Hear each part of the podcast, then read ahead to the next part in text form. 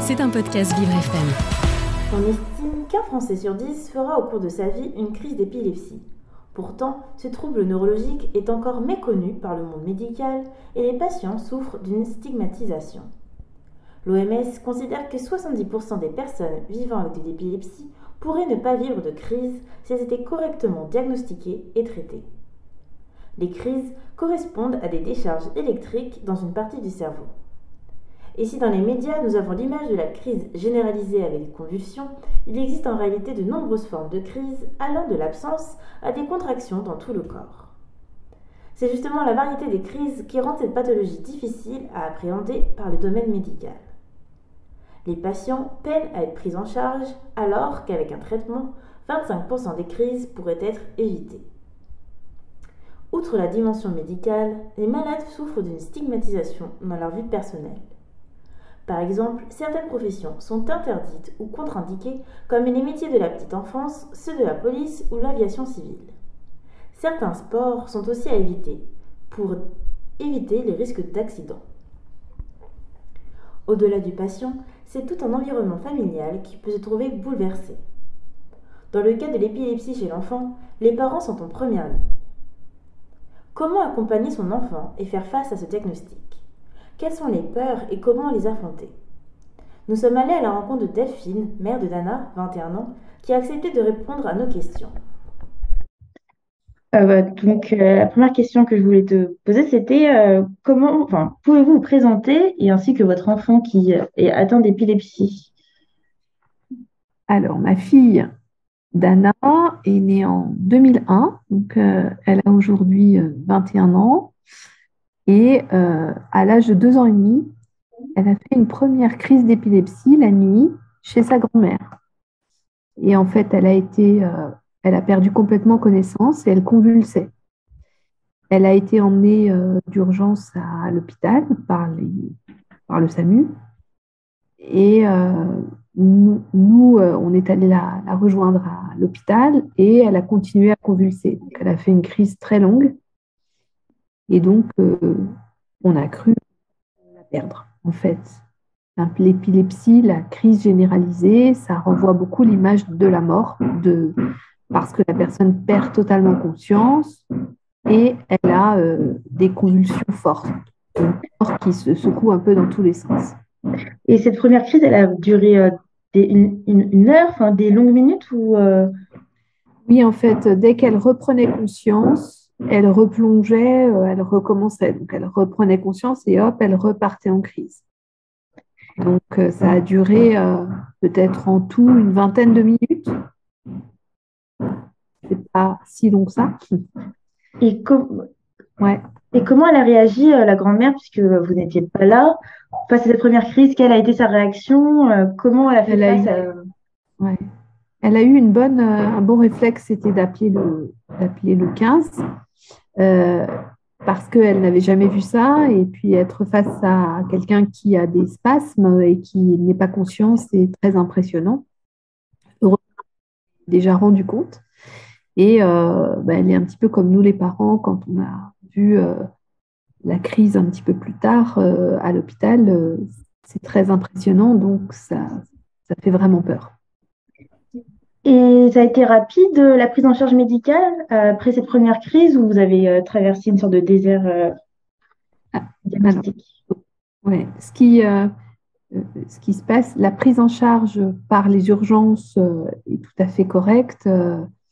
On, a eu un petit peu plus de mal, donc, je recommence.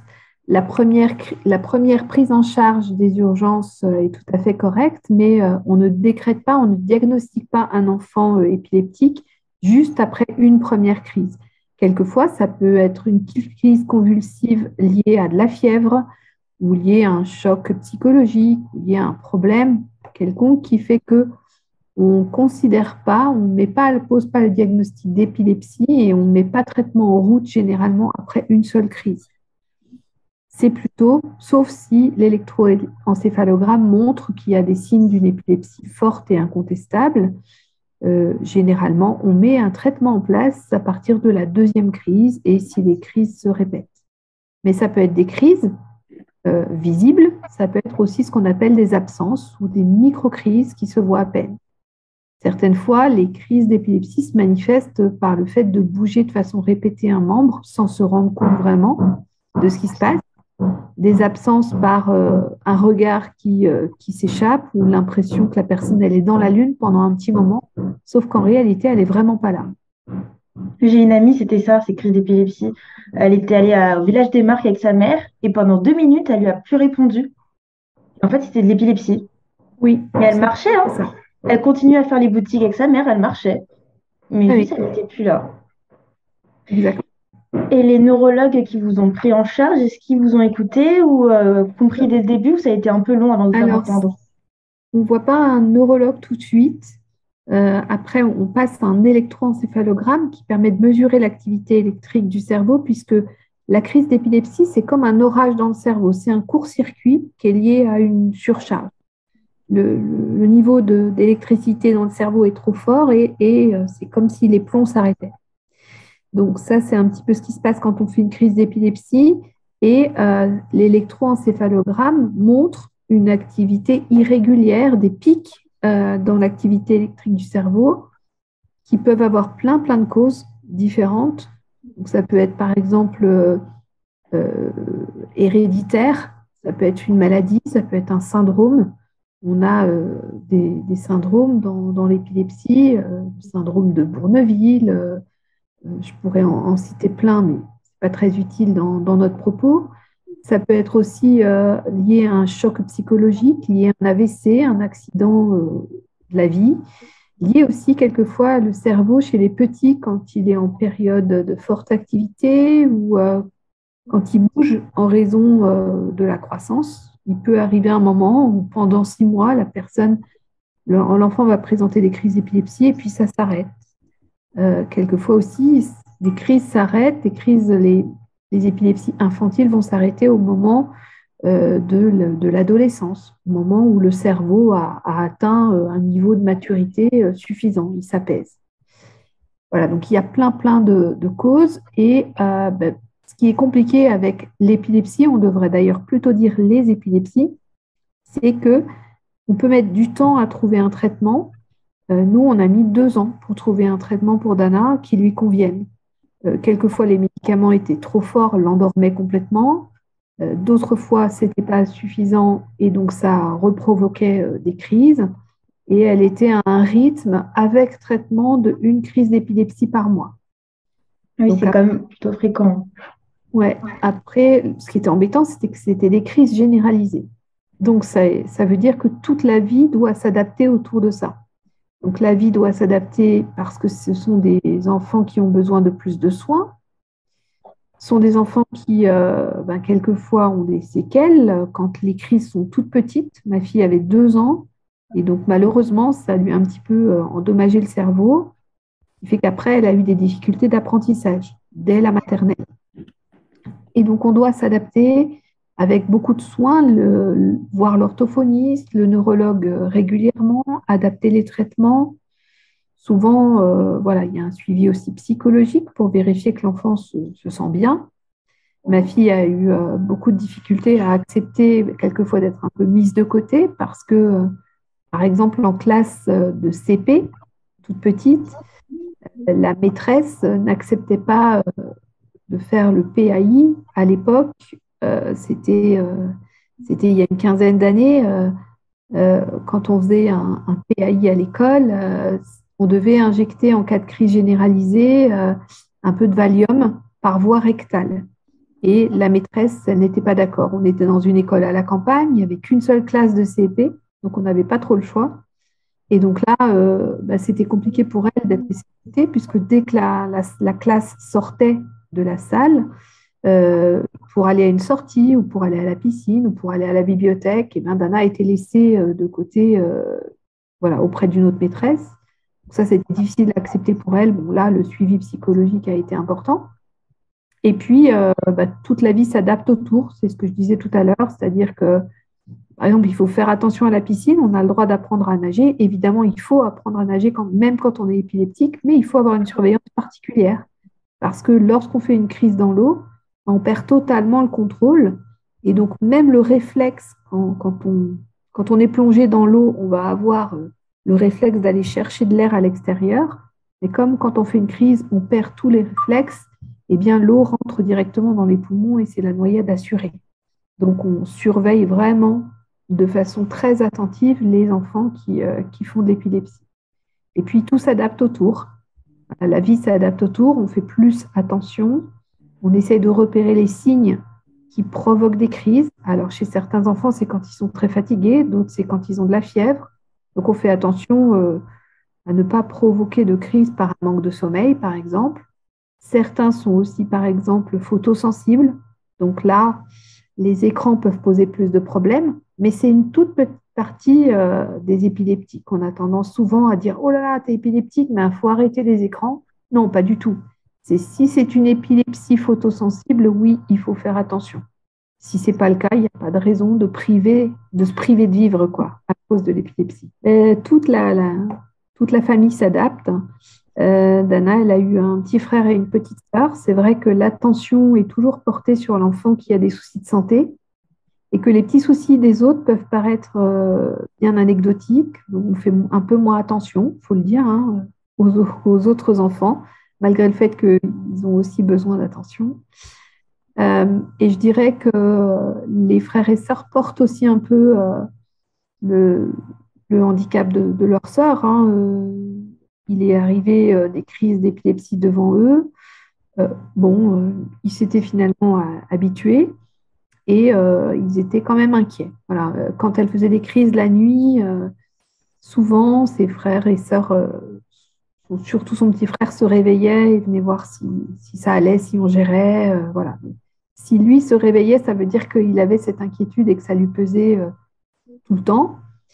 il y a aussi la jalousie. Parce que quand euh, vous portez beaucoup d'attention sur un enfant malade, euh, eh bien, euh, il y, a une, jalousie aussi. quand la toute petite qui, qui, a, qui a quelques années d'écart avec sa grande sœur épileptique, elle voulait tout le temps prendre des médicaments, par exemple. Elle, réclamait des médicaments parce qu'elle voyait bien que sa grande sœur, elle avait de l'attention parce qu'elle avait des médicaments. Donc, elle voulait tout le temps avoir mal et, avoir des médicaments comme sa grande sœur. Et elle disait toujours, mais si, j'ai mal à la tête, mais c'est grave, c'est très très grave comme Dana. voilà, il y a un côté un peu jalousie de l'attention qu'on porte à, un enfant. Voilà, c'est un petit peu, un petit peu tout. Parce que votre fille, a aussi des maux de tête liés à son épilepsie. Ou la petite sœur, disait ça euh, Parce qu'il y a d'autres choses, enfin, l'épilepsie euh, a créé d'autres symptômes chez euh, Dana. Oui, alors il peut, euh, il peut y avoir des, des maux de tête. Les, problèmes euh, finalement de Dana, on a pu détecter que c'était globalement des troubles du neurodéveloppement. Et donc qui, euh, qui provoquent chez elle des, un retard de, maturité, également une grande lenteur, une difficulté à se repérer dans le temps, dans l'espace, à s'orienter. Des problèmes aussi de dyslexie, dyscalculie, dysorthographie, la totale, le pack complet. Mais euh, voilà, la vie s'adapte et euh, c'est ce que dit l'association Épilepsie France, euh, c'est la vie d'abord, c'est-à-dire il ne faut pas se laisser enfermer par une maladie, mais au contraire essayer de voir comment on peut vivre le mieux possible avec, puisque bien souvent l'épilepsie c'est une maladie de longue durée, elle s'inscrit dans le temps. D'accord. Et après que le diagnostic ait été posé, vous avez euh, cherché des associations de parents pour euh, trouver du soutien? Tout à fait. Au démarrage, euh, on s'est rendu compte, j'étais dans, dans, le secteur de Besançon, on s'est rendu compte qu'il n'y avait pas d'association dans ce secteur-là. Donc on en a créé une qui s'appelait Enfance Épilepsie. Et puis après, on a rejoint l'Association nationale Épilepsie France, que j'ai eu la chance de présider pendant plusieurs années. Je me suis euh, arrêtée euh, en 2020. J'ai été euh, présidente de cette association de 2016 à 2020 et c'était une très très belle aventure. Comment ces, associations vous ont aidé en tant que parent face à l'épilepsie? Alors, ce qui est très intéressant, et je conseille vraiment à, tous les gens qui sont confrontés à cette maladie, d'avoir ce réflexe de contacter les associations, parce que déjà, on se sent moins seul. On peut comparer euh, les effets secondaires des traitements, s'appeler entre parents. On peut se soutenir également. parce que c'est compliqué à gérer. par exemple, on va avoir tendance en tant que parent à peut-être surprotéger ses enfants, à, leur faire louper le sport, à des choses comme ça. On va avoir tendance aussi peut-être à être en colère vis-à-vis de l'école parce qu'on considère que l'école s'occupe pas assez de notre enfant. Donc c'est bien de pouvoir partager avec d'autres parents, ça permet de relativiser sur la gravité euh, euh, et, sur euh, les conséquences de, cette maladie sur, sur la famille. Et puis ça aide, ça aide beaucoup, on rencontre d'autres familles, on est appuyé, on est, on est aidé, on, se parle. C'est vraiment énorme. C'est, je dirais c'est la moitié du, chemin pour, à faire pour vivre le plus normalement possible. Accepter la maladie, et après euh, vivre avec le mieux possible. Euh, au moment du diagnostic, quelle a été euh, votre plus grande peur en tant que parent? Que ma fille ne puisse jamais être autonome dans la vie. Ça, c'est. On se projette beaucoup, les parents, c'est un peu ça notre problème, c'est que on apprend un diagnostic, tout de suite on se projette dans le futur et tout de suite on imagine que ça ferme beaucoup de portes. Ça en a fermé beaucoup. Euh, elle a changé plusieurs fois d'école. Elle a été dans un centre spécialisé en Bretagne, alors que nous, on habitait à Besançon, de l'âge de 12 ans euh, jusqu'à son brevet. Donc, c'était très difficile à accepter euh, de faire le deuil, d'avoir son enfant à côté de soi tous les jours. Et, c'est un peu un parcours du combattant. Donc, c'est difficile à accepter. C'est voilà, comme une grosse charge sur les épaules. Mais ce qui est le plus dur, c'est euh, de se dire, euh, voilà, est-ce qu'elle va s'en sortir? Est-ce qu'elle va toujours être euh, handicapée? Ou est-ce qu'elle va arriver à avoir une vie autonome? Et je suis très heureuse parce qu'avec tous les efforts qu'elle a fait, toute la volonté qu'elle y a mis, malgré le fait qu'elle ait changé au moins cinq fois d'école, malgré le fait que quelquefois ça s'est très mal passé et qu'à chaque fois c'était toujours compliqué, mais elle s'est battue et aujourd'hui elle travaille de, façon autonome en milieu ordinaire. Voilà. Donc cette peur a totalement disparu des radars? Jamais. Quand on est parent, franchement, on prend pour la vie. Faut pas se dire que ça passe. Elle a pu euh, passer son permis euh, après avoir arrêté les traitements ou c'est toujours euh, compliqué dans le cas de l'épilepsie? Alors, elle aurait, elle peut, elle, peut, euh, elle peut officiellement passer le permis puisqu'elle ne fait plus de crise et elle n'a plus de traitement. On, ne peut pas passer le permis si on a des risques de crise au volant, mais si on a une épilepsie qui est stabilisée et qu'on ne présente pas de crise quand on a un traitement, eh bien, on peut tout à fait conduire. Euh, pour ma fille, ce qui est très compliqué euh, pour elle, étant donné ses troubles euh, du neurodéveloppement, c'est plus le code à passer parce que c'est complexe. c'est plutôt le, fait de l'examen qui est compliqué pour elle à, passer. Je pense que la conduite, ça irait, mais le code, là, c'est une étape difficile. Et si là, un parent entend ce podcast et il hésite à venir auprès d'une association qui vient en aide aux parents aux épileptiques, qu'est-ce que vous lui diriez pour le convaincre d'oser en parler? Alors, je dirais que il y a tout un tas d'avantages, j'ai pu en parler tout à l'heure, hein, à contacter une association, ça enlève vraiment beaucoup de poids dans sa tête, on apprend beaucoup de choses d'un coup. Tout ce que tout seul, on va mettre du temps à comprendre, à aller sur Internet, chercher des infos, à s'inquiéter, le fait de pouvoir contacter d'autres parents, c'est vraiment indispensable. Ça permet aussi de, euh, d'être recommandé quelquefois auprès de médecins, de voir ce qui fonctionne chez d'autres, d'avoir des idées aussi d'adaptation pour les menus, pour l'activité. Pour... C'est un, un plus énorme. Donc je, voilà. Et puis surtout le fait d'en parler et d'oser en parler, ça enlève un poids euh, incroyable. Il ne faut pas se priver. La solidarité entre parents, si aussi il y a des gens qui s'impliquent dans ces associations, c'est que ça leur fait du bien. Moi, ça m'a vraiment apporté beaucoup. C'était un podcast Vivre FM. Si vous avez apprécié ce programme, n'hésitez pas à vous abonner.